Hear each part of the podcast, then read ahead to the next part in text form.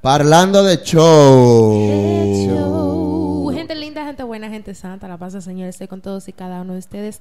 Les invitamos a suscribirse, a dar like, a comentar y a activar la campanita para que nos ayuden bastante y también pues quedarse en los anuncios, gracias a todos aquellos que ven los anuncios completos. Esto nos ayuda bastante. También vayan a nuestro Instagram como Parlando de Show. También vayan a nuestro Facebook como Vida Católica y también a nuestro Spotify como Parlando de Show de Podcast. Ahí tenemos también una playlist que le tienen que dar a seguir, por favor, que se llama Top Católico, que es donde se encuentra pues una recopilación de las mejores canciones de nuestro arte, del arte musical, ¿verdad? En nuestra iglesia. Así que no se lo vayan a perder. Que con los anuncios tienen que tener claro que nos, o sea, nosotros no elegimos los anuncios, YouTube. Porque en estos días me dijeron, di, ah, pero yo vi un anuncio de cerveza en tu canal. Eso no lo elijo yo, eso lo elige YouTube. Y lo pone al azar. No es que para que no es que uno esté promoviendo el alcohol o hay uno muy famoso de pedidos ya, que es como de Ay, pedir unos es. preservativos. No, somos día. nosotros que lo ponemos. Buen día. Ay, ay, ay. Señor, gracias. Poppy. No, déjalo. Mientras otros me paguen por mí, yo soy un hombre muy feliz. Cuando me digan, mira, tiene que pagarlo, vuelvo a la normalidad. gente linda, gente santa. No, no te va a salir igual, pero sí. De verdad. Humildemente. No lo que da igual, jefe. Ese no es usted. Gente, yo, ustedes saben Gracias. que Regístralo en un API. Casi, casi. Eh, ustedes saben que yo soy muy de la línea de las cosas de la iglesia y muy asunto porque Sí, por eso que usted cae bien. Diga que por eso está aquí. ¿Usted Qué cree- sarcasmo. ¿No usted- lo notaste? Sí, ¿usted Qué cree que yo caigo bien? Ajá. Siga. No parece. Siga. Y en estos días, hurgando en Facebook, los que me conocen también saben eh, que yo soy un amante de la tradición. Sin olvidarme de esta época de fe litúrgica y de doctrina que me ha tocado vivir, que ha sido una gran bendición. Y en una de esas páginas yo encontré justamente que al principio del mes de septiembre se estuvo celebrando el Día de la Madre Teresa de Calcuta. Encontré muchas publicaciones consecutivas, una página de tradicionalistas. Eh, y como me dijo mi querido tío y cura, al que amo muchísimo, el padre Gerardo Vargas, que nos va a recibir en Borinquen. Vamos para Borinquen, nene. Bendito. Eh, cuando hablamos de que es la misa de siempre, es una gran mentira. Porque si, si, si fuera la misa de siempre, fuera la misa, eh, hubiese sido la misa que celebraron los apóstoles, y no fue la misa que celebraron los apóstoles. Y si vamos a ver al, al- al siglo segundo, cuando San Justino defiende el encuentro de los cristianos, narra una liturgia muy parecida a lo que tenemos hoy. Y volviendo al- a lo de la Madre Teresa, encontré en esa página una serie de publicaciones satanizando a Teresa de Calcuta. O sea, pero pero no poca cosa. Sobre todo a Madre Teresa y a Juan Pablo II encontré allí. La Madre Teresa decía, la Madre Teresa decía que unos le llaman Alá, otros le llaman Buda, otros le llaman eh, Dios como nosotros, pero que al final esas deidades siempre buscaban la felicidad de quienes le seguían. Eh, y, hay, subieron unas fotos de la Madre Teresa, eso por, con respecto a lo de la teología, unas fotos de la Madre Teresa, ahora hablando un poco de la liturgia y la tradición, dando la comunión, ella dándole la comunión a las hermanas, y en un momento dándole la- un obispo dándole la comunión y Madre Teresa, en vez de recibir en las manos o en la boca, las pinzó para quitársela de la mano al obispo que eso puede ser una acción involuntaria de la gente. El cuerpo de Cristo. Entonces ella fue a tomarlo así, en vez de recibirle en las manos o abrir la boca para que se la dieran en las manos. Me pasó en estos días dando la comunión en la parroquia, una hermana que yo le fui a dar la comunión en el cuerpo de Cristo, ella me lo, fue, me lo rebató y yo, yo lo retuve en las manos y le dije, no, abra las manos, ponésele en las manos Claro. porque es un asunto de doble vía. Ahora bien, con estos errores que según los tradicionalistas ha cometido la Madre Teresa, que es una blasfemia decir que el deseo de felicidad que tiene Yahvé Dios de los ejércitos, el Señor de los cristianos, es el mismo que el de Alá, el de Buda, el de Ishama, no sé qué cosa, o estas acciones que van en contra de la liturgia y de la tradición de la iglesia. Por estas acciones de la Madre Teresa se perdió la santidad de esta mujer, el trabajo grande que esta mujer hizo. Ahora hay que echarlo a la basura porque como humana hizo cosas que no estuvieron bien. Aterrizo un chingón. Por favor, tráelo a la actualidad. Ok. Gracias. El hecho de que Génesis cometa un error, vamos a borrar ese background de Génesis en sus redes sociales que lo, lo está haciendo súper bien. La gente que se ha acercado a Dios por Génesis, los proyectos que Génesis ha, ha motorizado y han santificado a mucha gente y han llevado a mucha gente a alcanzar a Dios. Génesis dijo algo aquí en estos días, jefe, que a mí eso me ha hecho mucho ruido en mis oraciones sobre todo. Génesis dijo, parlando de show, ha sido una respuesta de Dios a una de mis oraciones. Esto dijo Génesis, aquí yo tengo un video ahí. Y de noche, cuando yo me siento en mi cama a hacer mis oraciones antes de dormir, esa expresión a mí me resuena. Cuando yo oro por este proyecto, a mí eso me resuena. Y eso me lleva a, a- a tener una esperanza grande eh, a mucha gente que nos ha satanizado y otros han encontrado a Dios por esta vía. Cuando hablábamos de la voluntad de Dios, creo que fue que Génesis dijo eso. San- Madre Teresa de Calcuta, San Juan Pablo II, muchos grandes hombres de la, de la vida de la iglesia, porque en algún momento hicieron algo Mal. que a lo mejor discordó de la teología, o a lo mejor discordó de la doctrina. Ya o pecaron de, de- de alguna Sí, forma. sí, porque la gente peca. A eso voy a Porque la gente peca, porque la gente es humana, porque la gente es frágil. Por esos motivos, tenemos que olvidar todo lo bueno que ha hecho. No. ¿Por qué?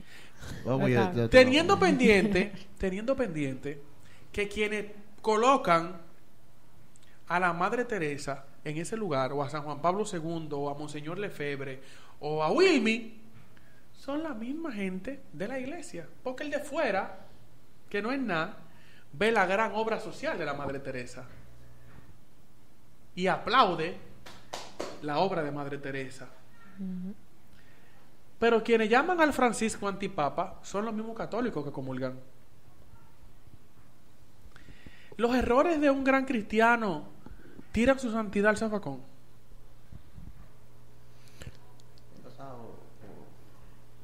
Dale. Yo Es que ya está como que va a empezar y no. Claro. Dale, dale, dale. Bueno, yo creo que a la gente a veces se le olvida que por encima uno es humano. Sea como sea, uno es humano.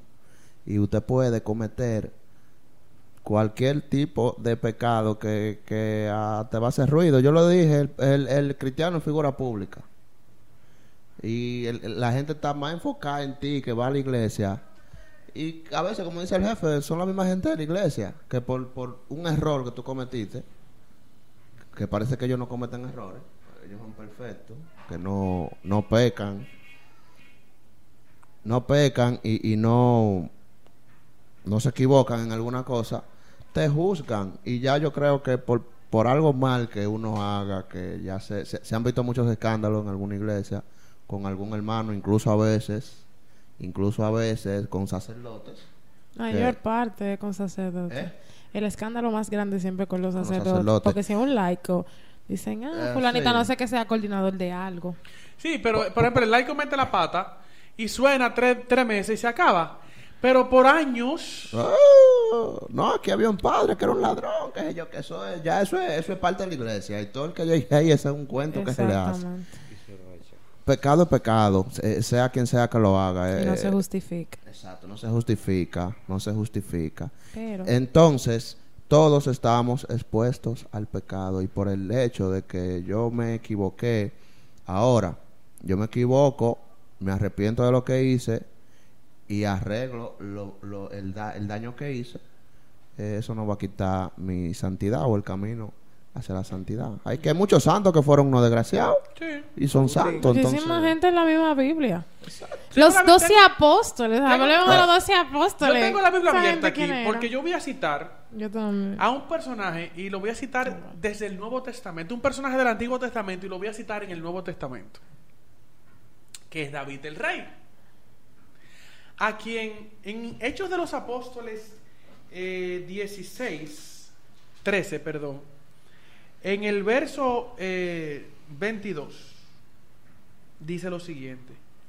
Depuso a este y le suscitó porque el testimonio de David fue el siguiente. O sea, quitó a Saúl por lo que hizo Saúl, por el pecado que Saúl cometió, que igual que David pecó, Saúl consultó a una divina y David también pecó. O sea, fue- fueron pecados ambos contra los mandamientos. ¿eh?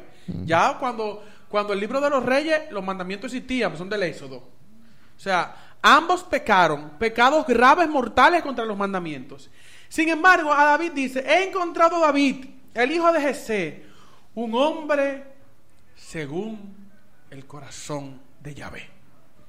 Y David se cogió a la mujer de Urias. Y David mandó a matar a Urias. David trajo a Urias para que se acueste con Bexabé y fingir que el hijo era de, de Urias. Urias fue fiel al rey, no se acostó con su mujer. Volvió al campo con una carta que David le dio diciendo, mátenlo, pónganlo al frente. Y aún así, a todo este pecado de David, hay un arrepentimiento real y sincero de David, Salmo 50, Salmo 51, depende de la Biblia de donde esté mirando. Hay un arrepentimiento real y sincero de David y Dios mantiene su promesa de fidelidad y le da el trono para siempre a David y le da inclusive a un hombre grande, que para mí es más grande que David, que es José, para que sea el padre nutricio de Cristo y da a Cristo en su descendencia. Y David no perdió esta, esta amistad profunda con Dios. Claro. ¿Por qué la iglesia insiste tanto? Y cuando digo la iglesia, me refiero a nosotros, no me refiero a la, a la, a la, a la, a la jerarquía. Porque yo soy la iglesia como bautizado. ¿Por qué nosotros insistimos tanto en satanizar al hermano? En que el hermano peca y se arrepiente y yo nada más me recuerdo de su pecado, se me olvida el arrepentimiento. Eso lo haces tú contigo mismo también. Psicológicamente eso es así. Lo que tú haces con el otro es algo que tú haces contigo. Lo que pasa es que tú no lo demuestras así. A no ser que, a no ser que tengas un trastorno narcisista, que eso Ave es otro tema. A no ser que tengas un trastorno narcisista. eh, mi- vayan a mi Instagram y eh, yo hago una reflexión los viernes. El viernes pasado hablamos sobre la proyección. ¿Qué es la proyección? La proyección es un mecanismo de defensa inconsciente que hace nuestro cerebro que consta, que consiste en yo reflejar en el otro algo que no me gusta de mí. Entonces, usualmente, como tú tratas al otro es como tú te tratas a ti mismo. Lo que tú no toleras del otro es algo que tú posiblemente no toleres en ti mismo. Y también a veces nosotros o somos demasiado exigentes con nosotros o somos demasiado flexibles también. Entonces, eso también va a depender mucho de la psiquis de la persona y de, y de lo que estábamos hablando hace un par de días, que tiene que ver con el estereotipo, ¿entiendes? Y de la idealización. Las personas tienden a idealizar al otro y a creer que el otro tiene que ajustarse a lo que en mi cabeza yo creo que debe de ser, porque tú te formas un concepto de algo. Uno se forma un concepto, ¿verdad? Cuando uno dice cristiano, hay que ser perfecto como Dios es perfecto. Ah, bueno, pues el cristiano debe de ser perfecto. Y es cierto, estamos llamados a, la, llamados a la perfección, pero esa perfección no se logra de la noche a la mañana. Y recordando que Dios se hace fuerte en nuestra debilidad, según segunda de Corintios 12:9. Jesús se hace fuerte en nuestra debilidad. Y dice en Primera de Corintios, capítulo 1, del 25 al 27, dice, del 24 al 27, perdón. Pero para los llamados, tanto judíos como griegos, un Cristo que es fuerza y sabiduría de Dios, porque la locura de Dios es más sabia que la sabiduría de los hombres y la debilidad de Dios más fuerte que la fortaleza de los hombres. Miren, hermanos, quienes han sido llamados entre ustedes, no hay muchos sabios, humanamente hablando, ni muchos poderosos, ni muchos nobles. Por el contrario, Dios ha elegido los locos del mundo para humillar a los sabios.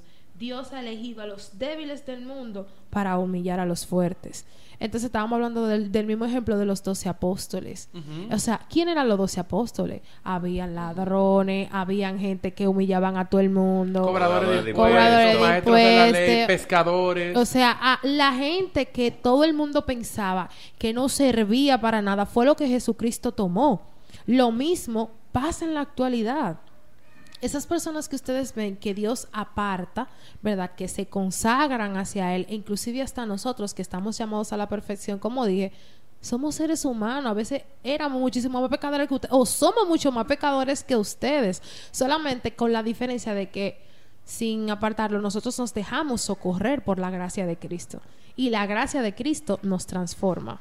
Pero esto es un camino duro que tenemos que recorrer y que tenemos que tener siempre en conciencia de que nosotros, como dijo San Pedro en Hechos de los Apóstoles, no recuerdo el capítulo del versículo, pero lo dijo, es mejor servir a Dios que a los hombres. Estamos aquí para estar pendiente a lo de Dios, no a lo de los hombres.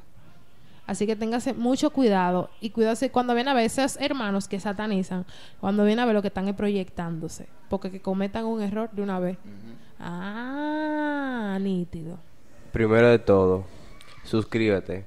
Que esta, esta evaluación psicológica de Génesis no fue de gratis. Suscríbete. Y den like. Toma, tú eres duro. Pero sobre todo, ya Génesis le dijo, no somos perfectos. No, no somos perfectos, hay que tener cuidado con eso. Hay algo que tenemos en cuenta, se dice, no se dice, la realidad. Todas las deidades de otras naciones se basan en lo mismo. Fíjense, tienen similitudes de una u otra manera con Tienen con cosas Dios. parecidas, no se basan en lo mismo, tienen cosas muy parecidas. de uno, en uno encuentra otra cosa. Y hay que tener en cuenta, no somos perfectos, cualquiera puede fallar, cualquiera puede caerse. No creo que eso le quite la santidad o lo que una persona ha hecho. Porque tú vienes construyendo por un revalor, no te puedes crucificar. Ahora es cierto que lo malo siempre se resalta por encima de todo lo bueno. Ujú. Tú puedes hacer lo que quieras y la mínima cosa mala que hagas, eso es lo que te van a decir. Ah, pues tú hiciste esto, tú hiciste aquello. Y Inclusive la gente cuenta su testimonio y cuando tú lo vas a citar, ¿a qué fulano? ¿Cuál? El- la, la, la, la predicadora que pega- pega- que pegó cuerno. El que era ladrón, el que mataba. Ya, eso es lo que pasa. Nosotros los humanos siempre resaltamos lo malo. Lo malo, ¿verdad? Pero de verdad, la santidad creo que no se quita. Con eso, la santidad, lo el hecho, lo el trabajo que tú has hecho para la sociedad, para la iglesia, no se borra por un error que cometas. Claro, La santidad solamente la quita quien la regala. Y, Y él no quiere, y él no quiere Y quitarse él no va a nadie. querer, exactamente, entonces... Al contrario, quiere que todos los hombres se salven y lleguen al Y conocimiento pleno de la verdad. Exacto, por eso tiene mucha misericordia. Mi jefe. Yo hablé ya. Como me acusaron una vez de dejar los videos inconclusos, yo quiero dejar una pregunta para dejar el video inconcluso. Así que... Le voy a dar- di que le voy a dar la razón. Apota, dirían unos amigos míos.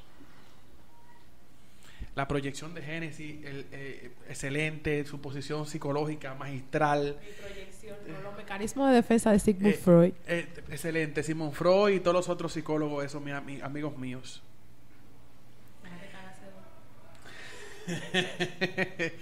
Pero quitando todos esos elementos de la psicología importantísimos y de la humanidad muy importantes, yo creo que no se nos puede olvidar que somos la iglesia de Cristo. Y mi pregunta es, para dejar el video inconcluso, esa iglesia que condena, que sataniza, que señala, que demoniza, que diaboliza y que solamente mira el pecado del hermano y no su arrepentimiento, como miró, miró Dios en David, que castigó Dios a David por el pecado de Urias. Esa iglesia con esas cualidades, ¿es la iglesia que Jesús quería? ¿Es la iglesia con la que Jesús sueña? ¿Esa es la iglesia que Jesús quiere llevar a la Eucaristía eterna del cielo? Esa es la iglesia de Cristo. Estos son temas y nosotros somos. Parlando de show.